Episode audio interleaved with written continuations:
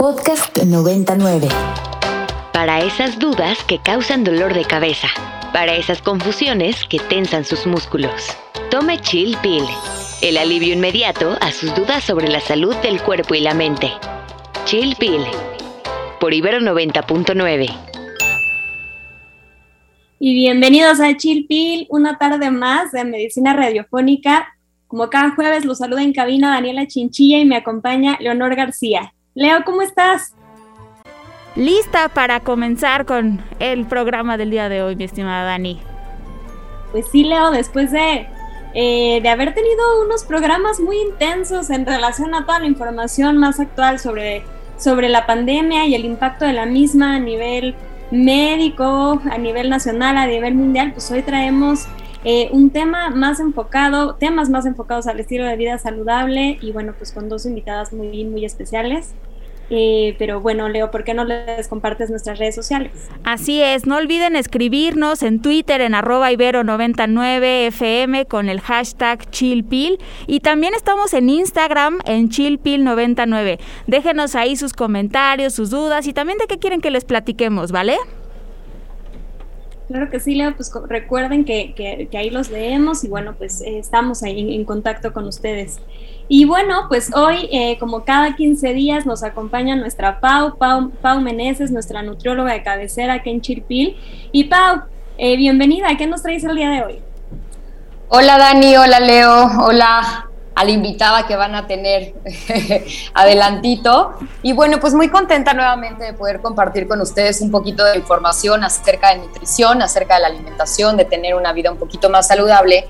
Y me gustaría el día de hoy tocar algunos mitos sobre la nutrición o alimentación, ¿no? Hay muchísima información actualmente y nunca sabemos si es verdad o si es mentira y me gustaría tocar algunos algunos puntos importantes. Entonces vamos a empezar. Excelente. Sí, hay eh, muchísimos mitos, ¿no? Un montón de desinformación que creo que no vamos a acabar hoy con todos los que hay, pero venga, Pau, dale con, con algunos.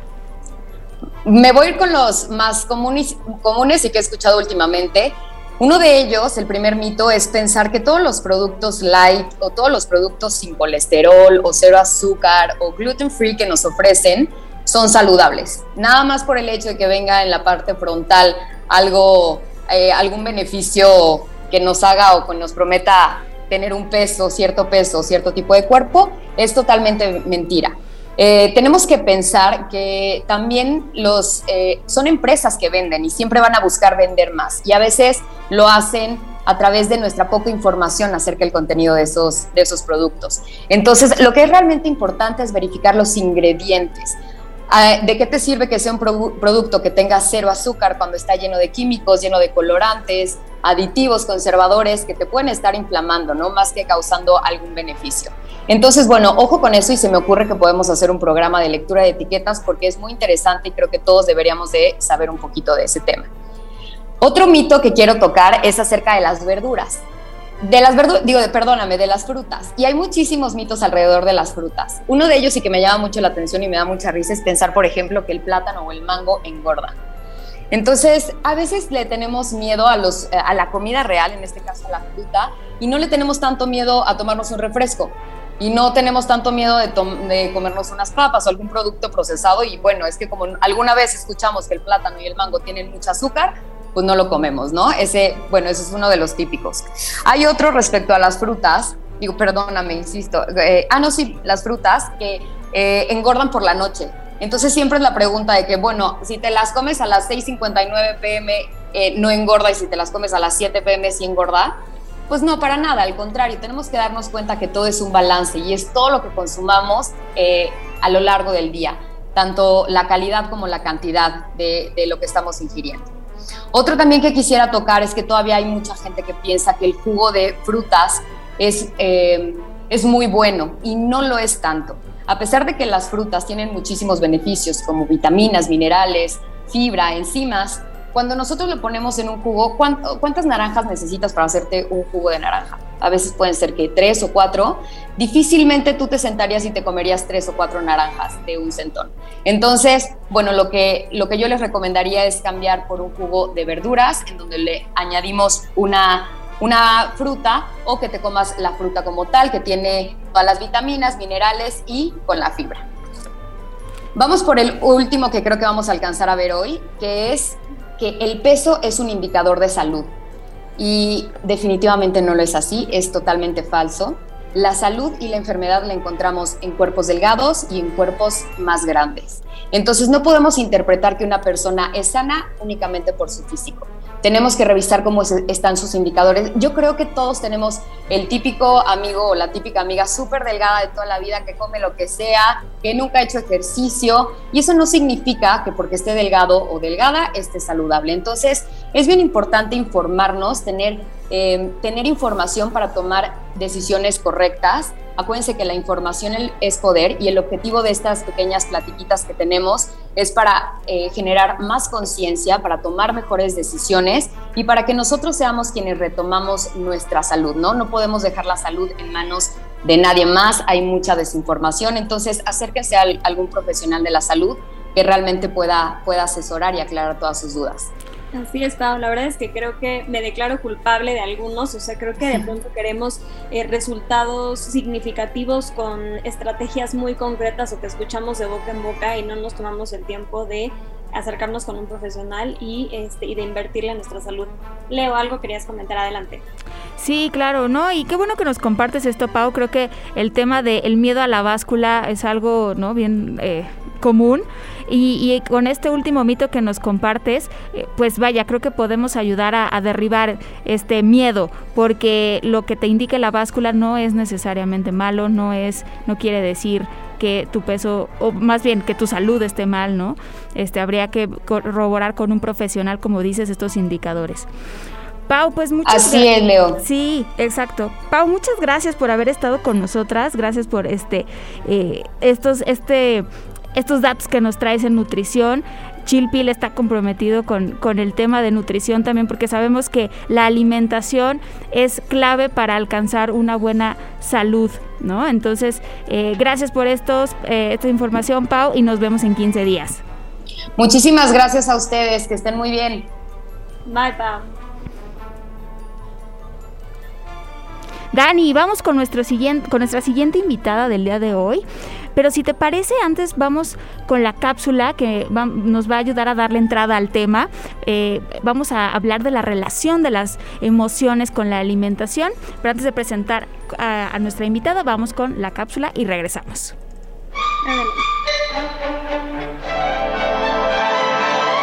Qué fácil es sentirse bien. Un vaso, agua y ya está. Aquí te traemos tu cápsula.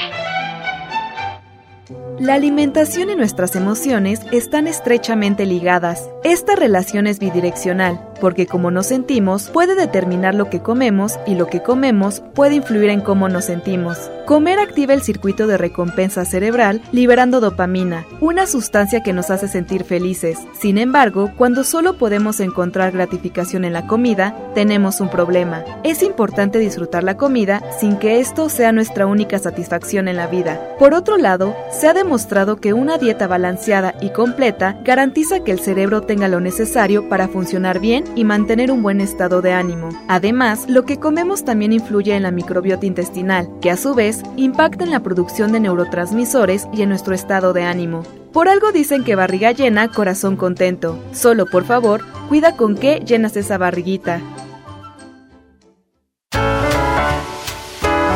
Feliz sin dolor. Feliz sin dolor. Feliz sin dolor todo el día. Venir al consultorio te devuelve la energía. Y el día de hoy en el consultorio tenemos a Jennifer Legorreta. Legorreta, ella es licenciada en Nutrición y Ciencia de los Alimentos, así como maestra en Orientación Psicológica por parte de la Universidad Iberoamericana. Es pionera en México de la nutrición funcional y psiquiátrica, de las primeras dos nutriólogas certificadas en México en la rama de medicina funcional por parte del Instituto de Medicina Funcional en Estados Unidos. Primera nutrióloga en la TAM certificada por el Instituto de Psiquiatría Integrativa de Estados Unidos y primera nutrióloga en México certificada en Psicología Positiva por el Instituto de Bienestar Integral. Se ha desarrollado como profesor titular o invitado en diversas universidades en el país y es co-emprendedora dentro de la industria de alimentos con el proyecto Noob Freeze Dry Food tiene su práctica privada en Care Clinic, que es el único centro especializado en salud mental y neurología donde se integra un tratamiento de neuromodulación personalizado y nutrición funcional psiquiátrica. Bien, bienvenida Chilpil. Eh, qué honor, muchísimas gracias por acompañarnos. Además de, de ser una, una, profesionista reconocida, es una gran amiga, tanto de Pau y mía. Bienvenida, Chilpil, bien. Me da todo el gusto verlas, chicas. La verdad fue así como una buena sorpresa después de no vernos a una años. de verdad, literal, a Pau, años. Fue así como de, oh my god, es ella. Y a, a ti, Dani, bueno, obviamente tengo más, a lo mejor menos años, pero igual me da todo el gusto la invitación, qué bueno que me dan la oportunidad de compartir esto de que, que hoy suena muy coloquial, pero se llama psiquiatría nutricional, ¿no? Entonces, la verdad es que estoy muy feliz de estar aquí. Jennifer, pues encantada, muchísimo gusto. Yo no, yo no tenía el gusto de conocerte, pero ahorita escuchando todo lo que has hecho, estoy fascinada de que estés con nosotras. Me parece súper interesante esta relación entre la psiquiatría, los estados afectivos y la alimentación. Entonces, ¿qué te parece si nos empiezas a platicar un poco acerca de, eh, cómo estudias esta relación entre las emociones, la alimentación, los procesos digestivos? Cuéntanos. Pues mira, realmente vamos, y, y, lo mencionó, o sea, Pau, sobre la, la, importancia en general de la alimentación y frutas y verduras, y, y, se hizo una mención brevísima, ¿no? De la parte de, del microbioma, la parte intestinal, que muchas personas no, no, no identifican la interconexión, pero ahí les va, ¿no? Como un useless fact, pero muy, vamos, muy interesante, de que el 95% de la serotonina, que es un neurotransmisor, neurotransmisor asociada a los estados de ánimo, ¿verdad? Se sintetiza o se hace en el intestino cuando hay temas importantes gastrointestinales, pues entonces es muy probable, digo, acuérdense que en la ciencia no, está, no es todo lineal, sino se correlaciona de manera muy importante con depresión y ansiedad. Entonces, cuando nosotros, y digo nosotros porque todos los seres humanos tenemos el riesgo, ¿verdad? Entonces, cuando nosotros no somos cautelosos o no somos conscientes o no invertimos en conductas que nos favorecen a que nuestro microbioma y nuestro intestino esté saludable, pues de alguna manera estamos, ¿verdad? Como que tocando esa campanita que probablemente, ¿no? A largo plazo o a otras personas, dependiendo de la situación, a corto, eh, llegan a tener pues temas de, de, depresión o ansiedad, ¿no? U otros. Ok.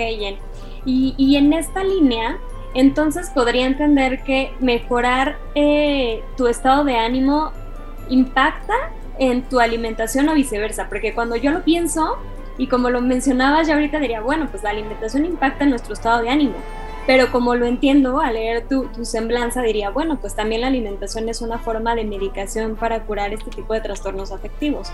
Pero a ver, resuélvenos las dudas. Eh, eh, pues mira, ahí es como, como esa parte de que es primero el huevo o la gallina, dependerá de la persona, pero en general, vamos, del, del, del tema biológico lógico, pues los, la parte, primero la estructura, por decirlo así, ¿no? La parte de neurotransmisores, la parte de, de, interconexión tiene que estar bien esa estructura. Y eso inicia con un estado de nutrición, ¿verdad? Óptimo, o sea, tu cuerpo. Y de ahí, obviamente, todos los demás, pues, causas o variables, la pérdida de alguien, ¿no? Obviamente alguien, ahorita hablando de COVID, la, la pérdida de un familiar, la pérdida de trabajo, digo, la pérdida de la libertad que teníamos subjetiva de andar, ¿no? Del pingo al tango, eso a muchas personas nos impactó. Y eso, si nosotros en ese momento, cuando nos vemos, así le digo, como el huevo, ¿no? Impactado y tenemos, nos desvelamos, ¿no? No estamos en una alimentación, a lo mejor como decía Pau, ¿no? Rica en frutas y verduras, y en general, ¿eh? O sea, de fibra, que nutre ese microbioma, que el microbioma es el neurotransmisor, pues entonces es cuando se viene el crash down, ¿no? Que si es que pasó esto y la persona fue espiral, espiral, espiral, espiral. Muy bien, esta, esta relación a mí me parece fascinante. Vamos a seguir platicando de esto con Jennifer Legorreta, pero antes vamos a una pausa musical. Vamos a escuchar Podcast 99. Estamos de, regre de, regreso aquí en Chilpil conversando con la nutrióloga Jennifer Legorreta, en nuestra sección de hoy, el consultorio, hablando sobre cómo se vincula la alimentación y las emociones. Les recordamos que nos pueden encontrar en nuestras redes sociales.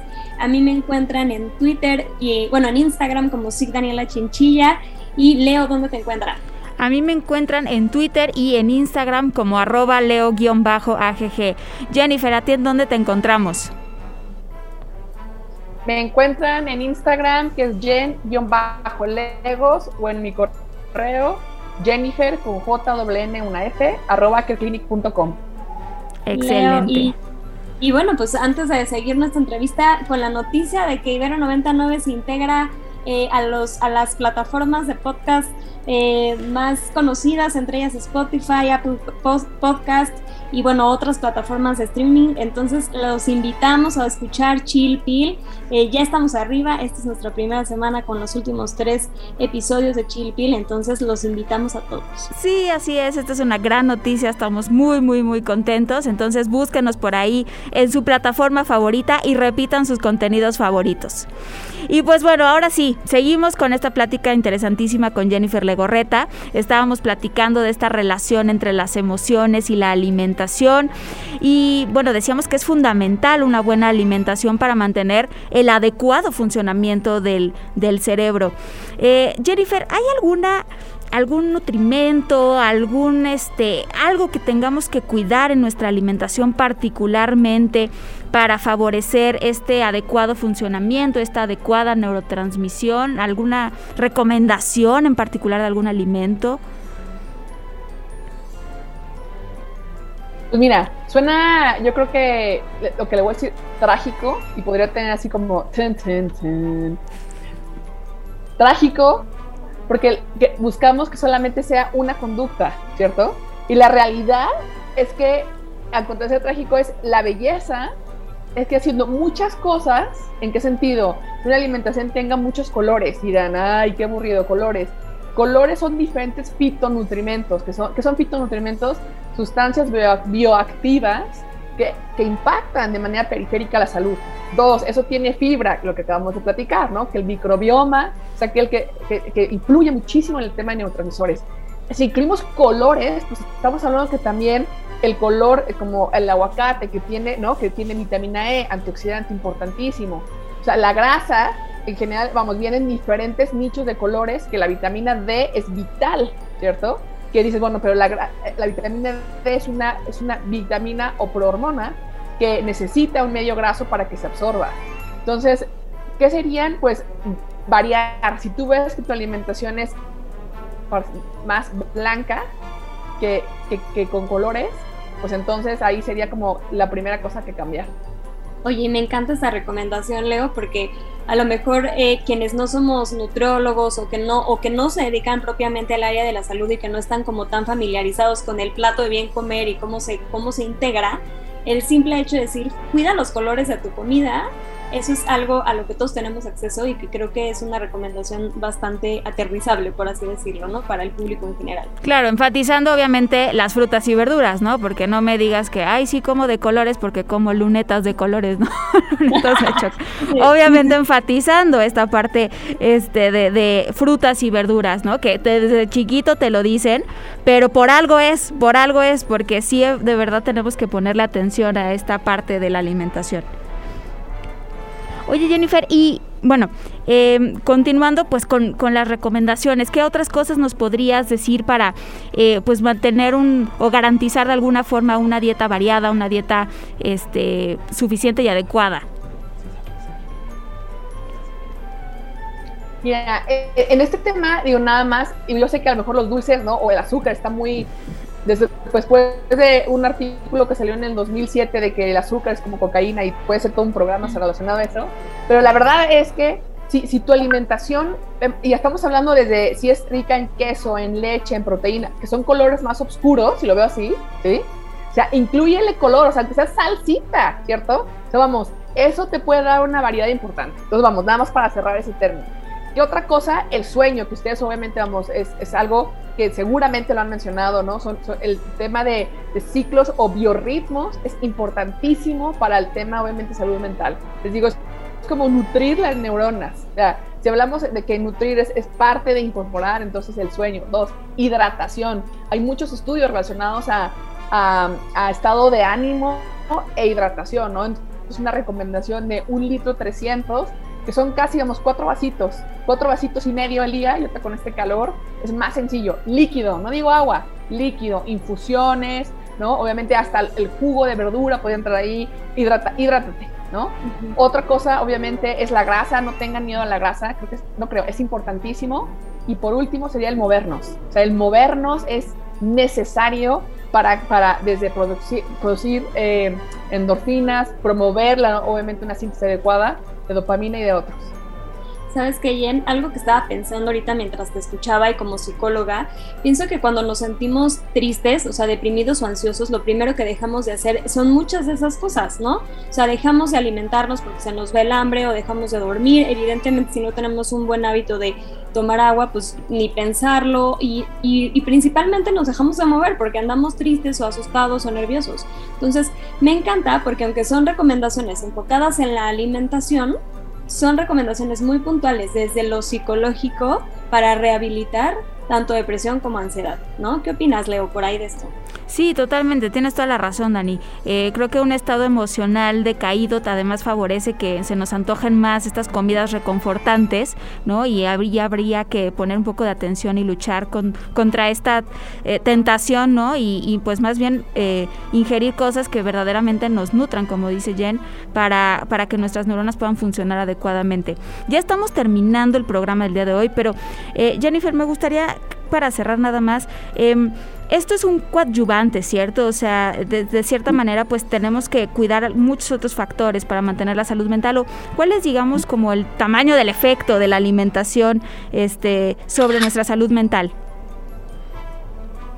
Yo creo que vamos, dependerá, pero en, en muchos casos, obviamente hemos reportado, puede ser hasta el 50%, ¿sí? O sea, desde el 50% hay personas que restableciendo, vamos, eh, niveles de vitamina B12, ¿verdad? O B3, sale, estamos hablando de temas psiquiátricos durísimos, pero la realidad es que cuando hay una sinergia, esa conexión entre obviamente apoyo psicológico o una suplementación a nivel farmacológico y cambio en la alimentación y los fármacos, no hay que tenerle miedo a los fármacos, ¿cierto? Creo que hay que hacer, es un enfoque, la estimulación que se hace en la clínica, ketamina que hay en la clínica para casos sumamente complejos, pues creo que es esa visión global que nos permite, pues no, no, no buscar, ¿no? a lo mejor la pastilla milagrosa, sino un enfoque compasivo, decir, ok, ya intenté esto, ¿no? Integro lo otro, exacto. Así es, pues Jennifer, muchísimas gracias por haber estado con nosotras, me encantó esta plática y pues Dani, nos despedimos. Así es, Leo, Jen, muchísimas gracias por acompañarnos y bueno, pues así llegamos al final de una tarde más de Chill Pill, por supuesto no sin antes agradecer a Carmen Díaz Leal, a Brandon, a Rox Aguilar por su trabajo en la producción y por eh, una tarde más de Chill Pill juntos. Hasta la próxima. Para más contenidos como este, descarga nuestra aplicación disponible para Android y iOS o visita ibero909.fm.